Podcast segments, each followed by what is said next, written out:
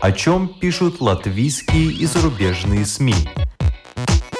И не только на первой полосе.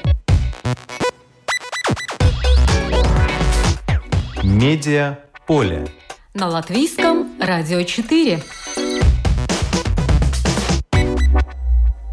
Здравствуйте, вас приветствует Марина Ковалева. Код ЛВ – это проект портала РусДелфи о том, чем живет латышский мир. От традиций и привычек до странных увлечений и феноменов культуры. Во втором сезоне не только про то, как понимать знаменитый праздник песни или откуда в Латвию прибыли Дед Мороз и Земасвец, КВЦТС, о детском коде, но и о том, почему русский мат так хорошо себя чувствует в латышском языке. В студии журналист Русделфи Кристина Худенко. Здравствуй. Здравствуй. Ну, в одном из э, выпусков программы «Медиаполе» мы уже рассказывали об этом проекте «Код ЛВ». Мы говорили и о празднике кладбища, мы говорили о юморе, мы говорили о... Э, о двух Александрах Гринах. Очень была интересная программа, а, конечно, о шлягерах. И вот э, новый сезон. Почему вы решили продолжить этот проект? Ну, сейчас похоже, что эта тема стала еще более актуальна. Вот, например, недавно приезжал ставить в Национальном театре Дмитрий Крымов, и когда я с ним делала интервью, ко мне подошла его жена и говорит, а где я могу концентрированно и интересно прочесть про Латвию? И я такая с гордостью ей даю свой проект, говорю, что будет еще. И она прочитала, и потом говорит, а еще? И было, честно говоря, очень приятно, потому что люди ставят в национальном театре, и они понимают, что надо как-то этот код передавать. Конечно, они могли бы заглянуть в какую-нибудь энциклопедию или Википедию, но э, хочется все-таки знать, чем живет Латвия сейчас, чем она дышит в данный конкретный момент. А твой код Латвии, этот проект, это такой не застывший код, а именно то, что актуально для Латвии сегодняшнего дня.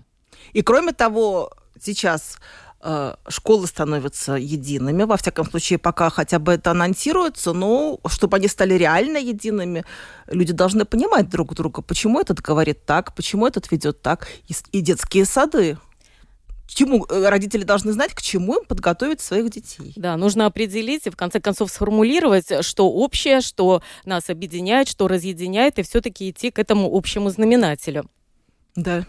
Но сейчас такая политическая ситуация. Э, все знают, что полномасштабное вторжение России в Украину породило две встречных волны, как ты пишешь. Латвия активно избавляется от присутствия русского языка в общественном пространстве. И вот здесь многие русские задают тогда вопрос. Да-да, русский не нужен, но почему же тогда ругаются э, латыши на русском? Ну вот на самом деле латыши все меньше начинают ругаться на русском и все больше переходят на английский.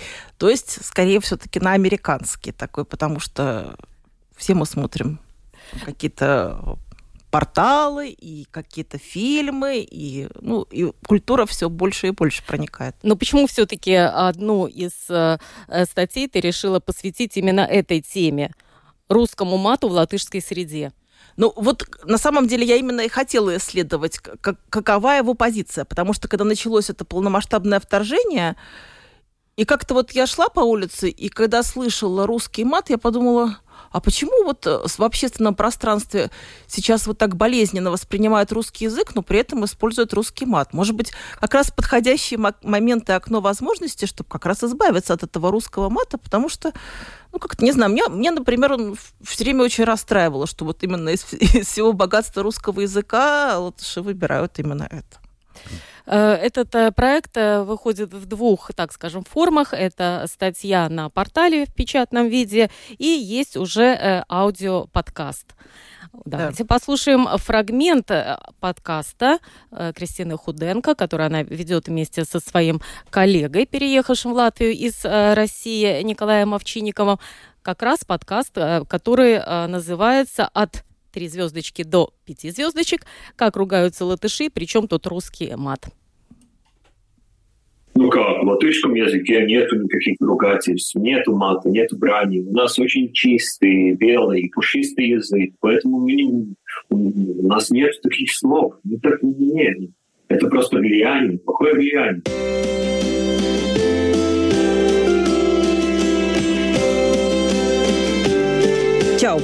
Это новый подкаст Код ЛВ про современные латышские коды. На этот раз про ругательство на латышском языке. Догадайтесь, на каком здесь ругаются. И мы, ведущие подкаста Кристина Худенко и Николай Овчинников. Мы не говорим о том, что уже пора включать трехэтажные конструкции. Но, как говорят наши эксперты, всегда полезно знать, когда начинать обижаться, чтобы потом не обижаться. Напомню, что это подкаст э, Рус Делфи. Мне интересно, кто это человек, э, который говорил о том, что латышский язык такой белый и пушистый?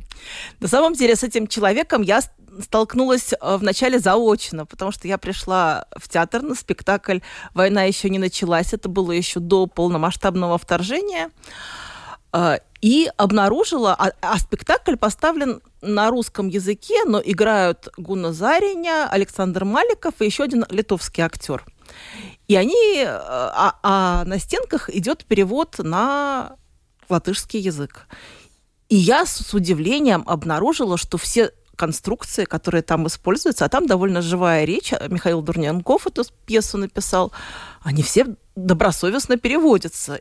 А я даже не знала, что такие есть аналоги. Я все время слышу в оригинале, и мне казалось, что, наверное, нет аналогов. А вон, оказалось, есть. И я связалась с этим поэтом, Арвис Вигулс это все переводил, и он рассказал, как он этим занимался. Он сказал, что если бы это было не ну, не для титров, а вот он переводил бы для актеров, то он бы, может быть, переводил по-другому, и, возможно, бы даже он оставил и э, или русские варианты, или такие уже латышизированные варианты. Я, наверное, не буду их все перечислять, но в живой речи, скорее всего, он сказал, что это бы было так. Но поскольку мне заказали перевод, я добросовестно его сделал. Арвис Вигулс говорил с иронией о том, что латышский такой белый, пушистый чистый. Или на полном серьезе? Вот тут есть такие, мы можем только догадываться, потому что этот язык, он формировался в свое время и записывался поначалу э, немецкими пасторами, которые, скорее всего, может быть, даже и не слушали особенно каких-то совсем уж тяжелых конструкций. Э, но, может быть, их и не было. Но, с другой стороны, все латыши знают вот эти «Найратнас Дайнас», где в очень переносном смысле упоминаются всякие вот разности.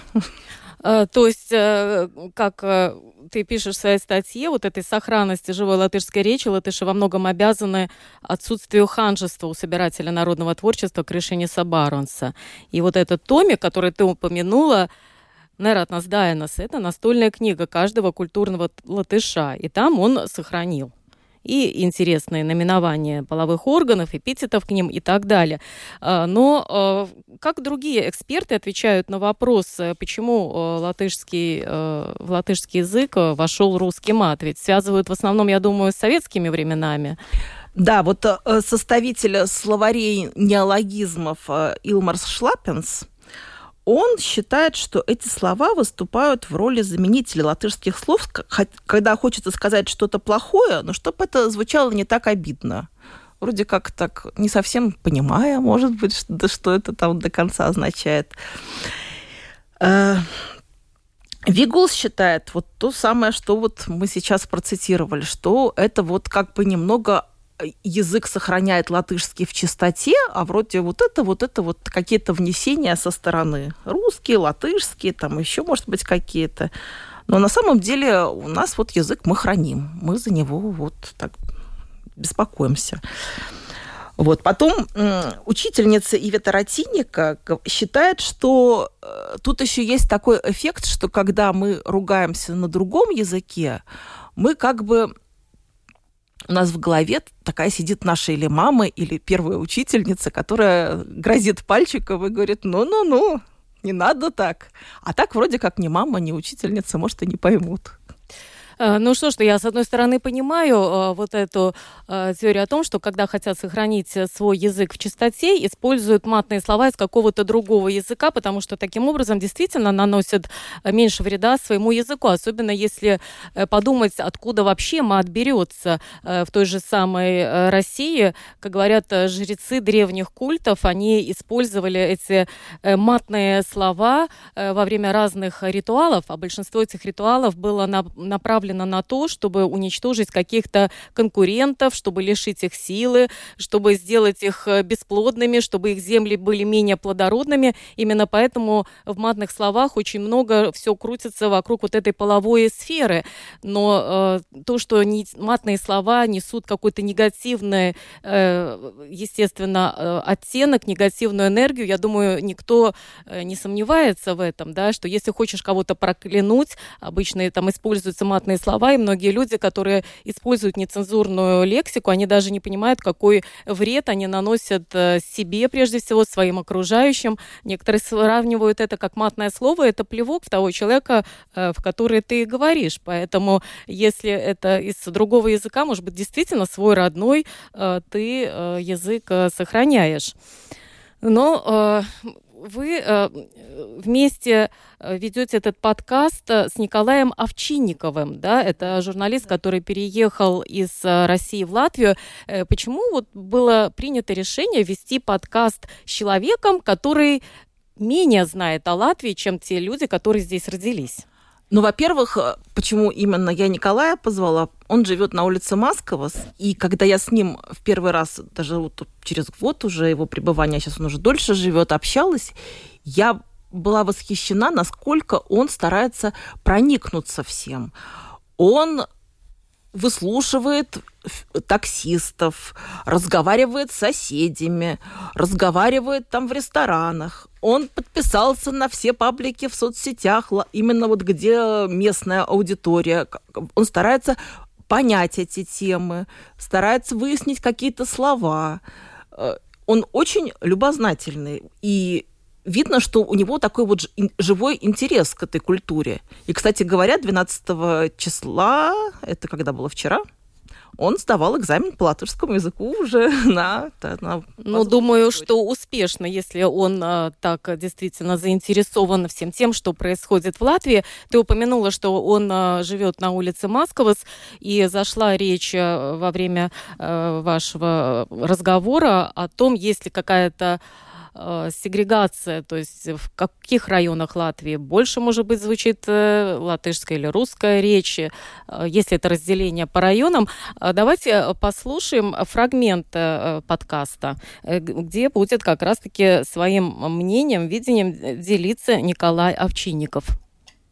А, мне интересно еще по поводу района, что я недавно, изучая местную рэп-сцену, встретился с песней э, под названием «Районс». Ее исполнял э, рэпер Озлс, один из главных местных рэп-исполнителей, вместе с коллегами, и там он был русско-латышский такой трек, и я не помню, в каком это районе было, но это прям вот, вот как раз вот про, про гетто. Вот, это, это просто такое интересное воспоминание. Смотришь и думаешь, ну вот как-то вот все из одного растет. Вот эти, эти панельки, вот эти, вот это постсоветское российская хтонь, которую выстроили, при том, что даже в Латвии здесь все-таки поприличнее районы э, новые делали, чем в других частях СССР, э, в Латвии и Литве. Э, это как бы вот мне кажется, что эта хтонь, она не может не вылезти, когда ты живешь среди этого, потому что ты раздергиваешь занавески, смотришь, а там у тебя в целом ряды одинаковых домов, и, ну, да, вот эти самые слова, они они вырываются. Живут, они вырываются, они живут в этом, потому что это часть вот этой эстетики в том числе. Как бы без нее никак.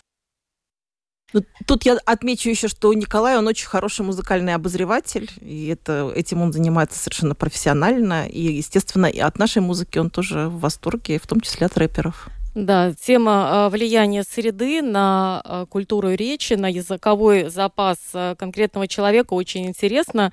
Э, хотелось бы видеть э, серьезные исследования на эту тему. Э, я видела на сайте BBC в одной из публикаций исследования на Западе, и там, конечно, признавали эксперты, что если это высшее общество, но там речь идет уже, конечно, об аристократах, о членах королевской семьи, то понятно, что чем выше, тем э, статус, тем меньше э, каких-то бранных слов.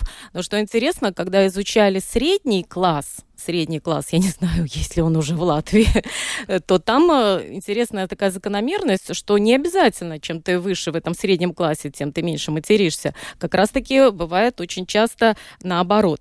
Но мы упомянули э, рэпера Озолса. Я м, вырезала небольшой кусочек из этой песни, которую упомянул э, Николай Овчинников, где э, двуязычный э, куплет. Давайте послушаем. Virzienu uz centru nevar noteikt. Te visi savu mūžu dzīvo vienā rajonā. Turpat dzīvo strādā, turpat apprecās, turpat izklaidējās un savā sulā vārās. Turpat visu mūžu, jo tas ir viņu mājas. МРТК, ЗОЛ и К2 Реальность жизни, ведь для всех она одна. МРТК, ЗОЛ и К2 Ну вот о, Озел споет, что он из Пардаугавы, а РДК говорят, что они из Золика-2, но все же там идет такой рефрен, но Сыртино района, реальность жизни, ведь для всех а, одна. Хотя, а, если перевести этот текст песни полностью, речь идет о том, что кто бы ты ни был, ты вышел из конкретного места, lai arī kas tu esi, tu nāc no konkrētas vietas, и то, что вы слышали, ir rajoni pat tādi, kad virzienu uz centru nevar noteikt, tie visu savu mūžu dzīvo viena rajonā, turpat dzīvo, strādā, турпат апрецас, турпат изклайдеюс, он сава сула варас. То есть есть такие районы, где даже люди не могут указать направление в центр, потому что всю свою жизнь они проживают в одном районе, там они живут, работают, там же они женятся, там же они развлекаются и варятся в своем соку. И когда когда э, вот эту э, композицию упомянул Николай Овчинников, я сразу представила вот этот э, Санкт-Петербург, э, какой-нибудь район, до которого даже не ходит метро, но при этом там есть вся инфраструктура, большие э, торгово-развлекательные центры, э, там есть районообразующие предприятия, на которых работает большинство этих людей, и чтобы добраться до красивого э, центра Питера, надо ехать на автобусе, потом на метро, и я тоже тогда, будучи в одном из таких районов, однажды подумала, что, возможно, возможно, эти люди так редко выезжают в Питер, что знают о Питере меньше, чем э, я, которая приехала туда туристом. Но мне кажется, что все-таки в Латвии ситуация несколько иная, и реальность жизни, ведь для всех она одна, мне кажется, это в более широком контексте, что где бы ты ни был, реальность жизни ведь она одна, и поэтому, наверное, э, есть сомнения в том, влияет ли вот эта среда и конкретный район на то, материшься ты или нет. Или все-таки влияет? Ну вот, как говорит Виг... Арвис Виглс, э, все-таки надо знать э, эту лексику, но не обязательно ее употреблять. То есть ее э, надо ее смотреть в контексте. То есть, например, если это литературная речь, то э, эти слова можно употреблять, когда ты говоришь о конкретном э, времени, о конкретной среде, о конкретных людях, из конкретном социальном слое. Это должно быть уместно. Ну, должно ли быть, это тоже еще вопрос.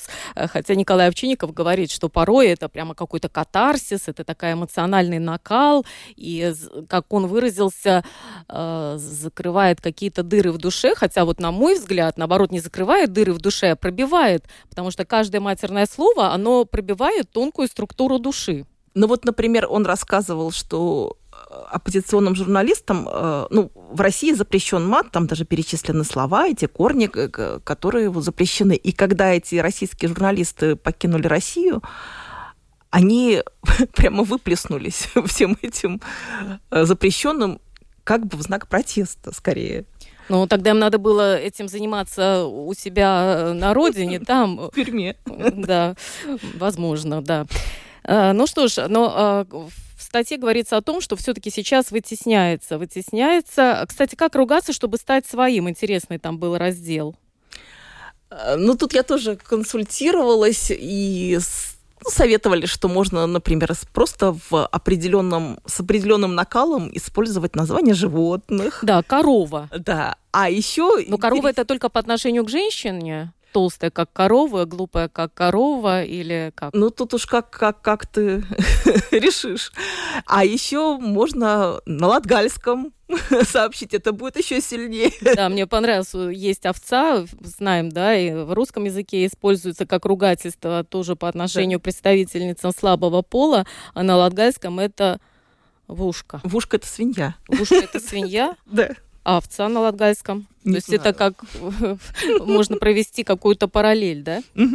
Но ты сказала, что все-таки вытесняется английским языком. Я тоже заметила, что мне легче сказать э, слово на «ф», английское, да, потому что я не понимаю, насколько оно грубое в английском. Вытесняется, и кроме того, вот эти английские слова, они уже внедряются в латышский язык и становятся достаточно, на мой взгляд, э, они звучат очень как-то мягко и даже мило. Я, опять же, не буду говорить в эфире, но, на мой взгляд, они совершенно не криминально звучат. А самое распространенное э, да, лучше не произносить, но то, что из латышского пришло в русский, ну, мне кажется, что не так уж грубо, блявиенс, да. но это то, что многие русские, которые хотят избежать э, более грубого слова из э, матерной лексики своего родного языка, Охотно меняют на а, вот это слово, которое не кажется таким грубым, но при этом а, такое же эмоциональное. Угу. Но, э, конечно, все равно э, лексика, словарный запас, э, это все идет из детства. И отдельная статья посвящена коды для детей, латвийские коды, латышские коды для детей. Вот о чем в ней э, речь?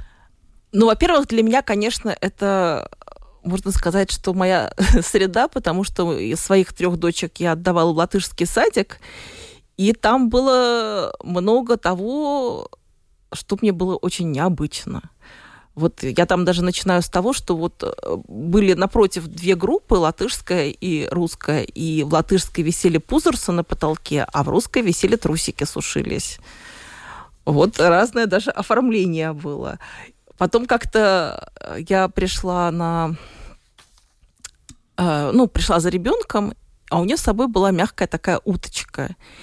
И мне воспитательница говорит, она ходит и весь день говорит кря-кря. Я говорю, ну да, у нее же уточка. Она говорит, пэк-пэк, тачу. Так что даже по-другому они говорят. То есть многие родители, которые отведут своих деток в латышский детский сад, они должны ребеночку сказать своему, проинструктировать, что чтобы ты чувствовал себя хорошо в садике, чтобы тебя детки понимали, ты с удочкой говори как? Пэк-пэк. Пэк-пэк.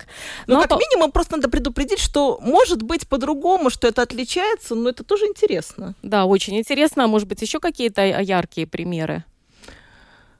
Ну, я так на вскидку не вспомню, но я, я вот э, я, я упоминаю тут в статье, что в конце концов, когда ребенок отходил в детский сад, и ей на выпускном вечере выдали буквы Р, О, К, А, к удивлению всех родителей, она сложила слово «кора».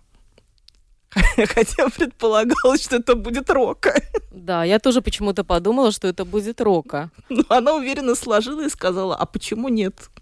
Ну, а если говорить о детской литературе, то есть какие ключевые э, книги, ну, которые там для каждого латышского ребеночка э, ну, будут стоять, наверное, в, ко- в комнате? Ну, конечно, самое ключевое – это Маргарита Староста. Это и особое оформление, потому что она была и художником, и э, особые вот все эти э, стишки, и особые написания букв – и вот это, наверное, то, что запечатлено в голове каждого. Хотя я разговаривала с родителями, которые считают, что она уже по ритму не очень успевает за советскими... Фу, за советскими... Вот тоже все мы родом из советского детства. Да, что она тоже не, не, уже не успевает за современными детьми. И в этом смысле они говорят, что вот, например, Инна Сезандера, вот которая э, вот эти мультики Лупатыня, она гораздо больше в ритме вот именно современных латышских детей. И они это легче воспринимают.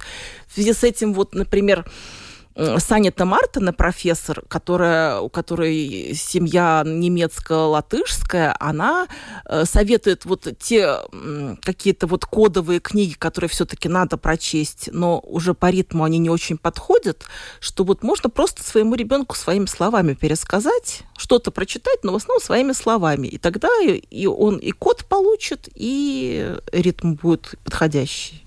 Очень интересный совет.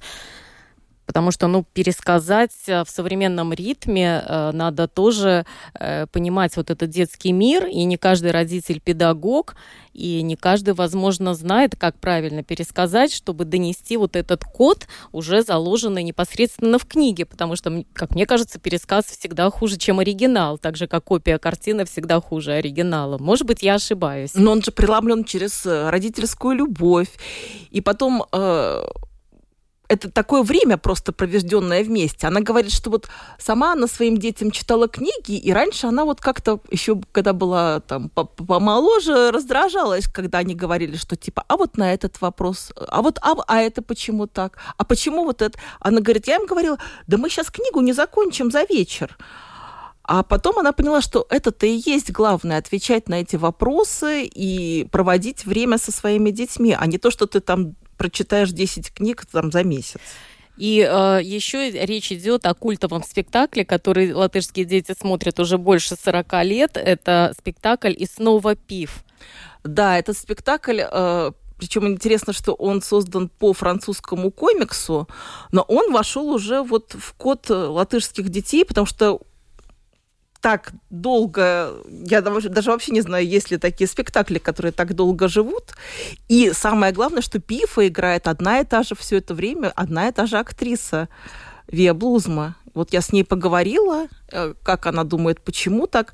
И она считает, что одно из, один из главных кодов э, вот, долголетия этого спектакля, что песни стали, э, получили как бы свою отдельную жизнь, и они стали уже неотъемлемой частью детских праздников и всего. И уже дети хотят эти, эти песенки слышать, и родители хотят эти песенки. И когда вот они праздновали юбилей спектакля, там приходили чуть ли не прабабушки даже приводили своих правнуков. Вот, вот такой удивительный спектакль. И все время, и все время они продают все билеты на этот спектакль. Но э, код э, русских детей, я осмелюсь предположить, это Карлсон, это Винни-Пух, это Буратино. Вот насчет Буратино не знаю, не говорили, но э, Карлсон и вообще сказки Астрид Линдгрен, они тоже вполне входят в код латышских детей. И, и, и так же, как и сказки Ганса Христиана Андерсона. И спектакли на эту тему в кукольном театре тоже отлично заходят. И вообще вот сам кукольный театр, который с 1944 года, он существует это просто обязательно надо сходить, потому что сам, вообще само понятие театр очень важно для латышей, и начинают приучать к театру именно в этом кукольном театре, а потом уже с так завидной регулярностью каждый выбирает театр, который больше подходит им, и идут. У нас сейчас в кукольном театре, конечно, русско, русскую вот эту вот э, часть репертуара отменили, но именно, вот я в этом глубоко убеждена, что именно через вот латышский вот этот кукольный театр гораздо легче ребенка подключить вот к этим латышским кодам и к латышскому языку. Вот тот же спектакль э, Йокопец алфабета с, с, с песней, которую поет Реннер Кауперс, э, азбуку учить очень хорошо. И если мы говорим о подключении к каким-то кодам именно Латвии, э, у меня есть информация, например, что гораздо больше э, групп из э, латышских школ посещают, например, наш художественный музей. То есть с детства детей приучают, показывают эти полотна известных мастеров в доступной для них форме. И вот этот дисбаланс между латышскими и русскими группами очень велик. Вот здесь, наверное, если есть общие коды в литературе все-таки, как мы упомянули, тот же Винни-Пух или Карлсон, да, то, наверное, самый большой, как я смею предположить, вот этот разрыв, это в культурных кодах, заложенных именно, ну, например, в живописи? Э, в живописи там же еще устраивают и сеансы, когда вот дети рисуют эти картины. И также я бы советовала, и я своих с удовольствием водила в нашу национальную библиотеку. Там прекрасный детский зал, там дают раскраски, там общаются, там новейшие книги, которые, в общем, довольно дорого стоят. И, ну, покупать их не обязательно, потому что можно туда прийти, и там прекрасный вид на Долгову. Да. И еще одна из статей вашего проекта Код ЛВ, она а, касается, как мне кажется, очень интересной темы, это переименование улиц. Ну, понятно, что э, проходит избавление от советского наследия, но как выбираются имена э, которые теперь уже носят э, эти улицы. Вот это очень интересно. Что тебе удалось узнать на самом интересного? Деле, на самом деле мне не удалось узнать, почему именно конкретным улицам вот эти конкретные имена. Не говоря уж о том, что одной улице присваивали по три имени что довольно трудно людям перестроиться, потому что вот они жили на одной улице, потом стали на нескольких, и там почта там что-то заблуждается. С другой стороны, мне кажется, что если бы это все передавалось через какие-то более вот такие человечные истории, которые человек может приложить к себе, то было бы совершенно другое восприятие. Потому что когда открываешь биографии этих людей, э, ты просто вот искренне ими восхищаешься. Вот это Зента Мауриня, литературовед и филолог, которая с пяти лет, она заболела полиомиелитом, то есть у нее не работали ноги, и постепенно даже и руки уже отключились.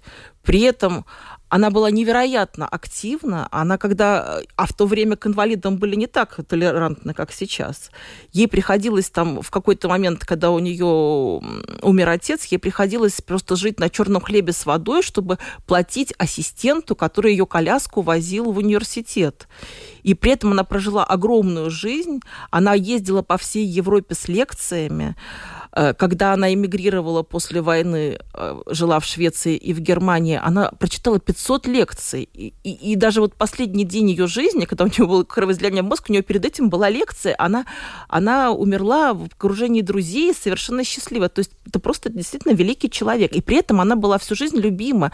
Ее э, тоже муж, он тоже был и писатель, он был ученик ученик Карла Юнга, он ее буквально носил на руках. Он ей купил машину, и на лекции он ее выносил из этой машины на руках и ставил к кафедре.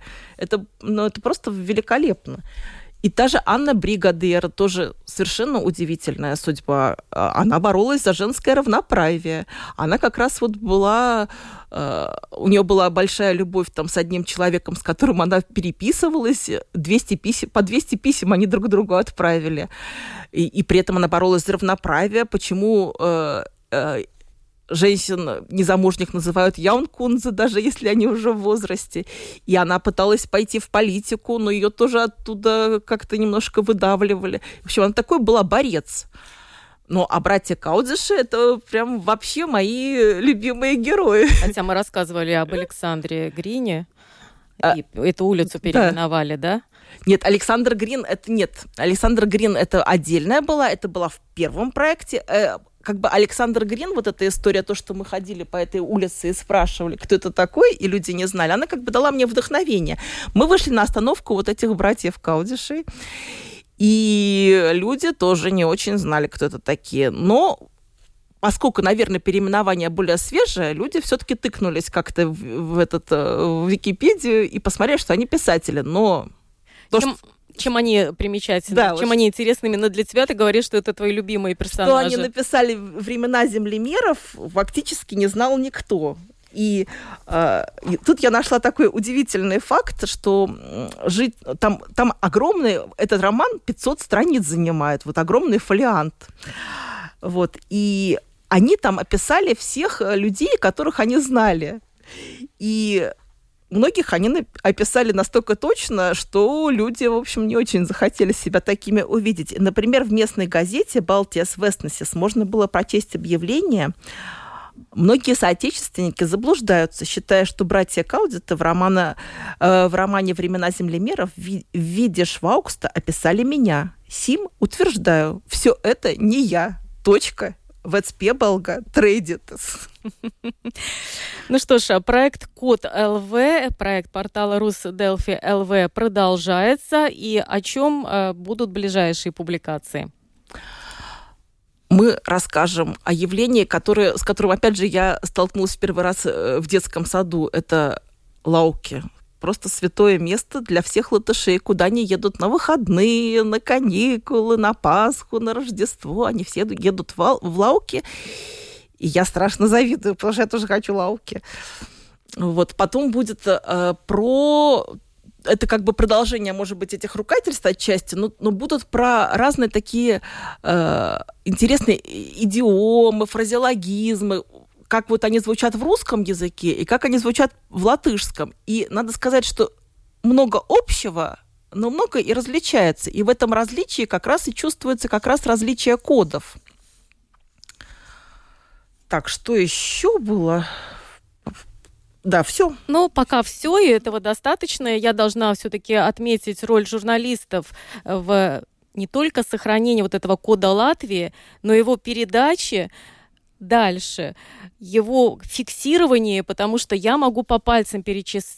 перечислить э, журналистов, которые э, занимались этой темой или занимаются, э, к сожалению, вот Антра Габры, я считаю, что она просто летописец, вот это кода Латвии, ее несколько приложений э, журнала, которые были посвящены Капу Светке, это просто, я считаю, великолепная журналистская работа, это то, что останется э, в истории, и хотя она была вынуждена уйти из журналистики и сейчас э, работает в Рижской думе. К сожалению, такие условия сейчас работы журналистов не только в русскоязычной прессе, но и в латышской. Но э, кроме тебя, я не знаю, кто еще так занимается? Те, кто-то приходит в голову, что вот так вот целенаправленно изучать не отдельно, например, э, в сфере культуры там, или в сфере э, детского образования, а чтобы вот так вот систематически попытаться э, узнать, что происходит во многих областях жизни.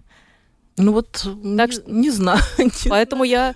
Ну, мне просто искренне интересно, и мне, знаешь, мне очень хочется, чтобы все это было как-то через любовь, а не через, э, а не из-под палки, чтобы люди нашли что-то общее, что-то разное, но этому разному они, они тоже восхитились. То, что, ну, капу с ветком, ну, нельзя не восхищаться просто. Спасибо тебе э, большое за твою работу, за этот важный э, труд. Надеюсь, что мы еще встретимся в нашем эфире. Это была Кристина Худенко, журналист э, Рус Делфи, которая, помимо других публикаций, сейчас занимается проектом также Код ЛВ. За операторским пультом была Регина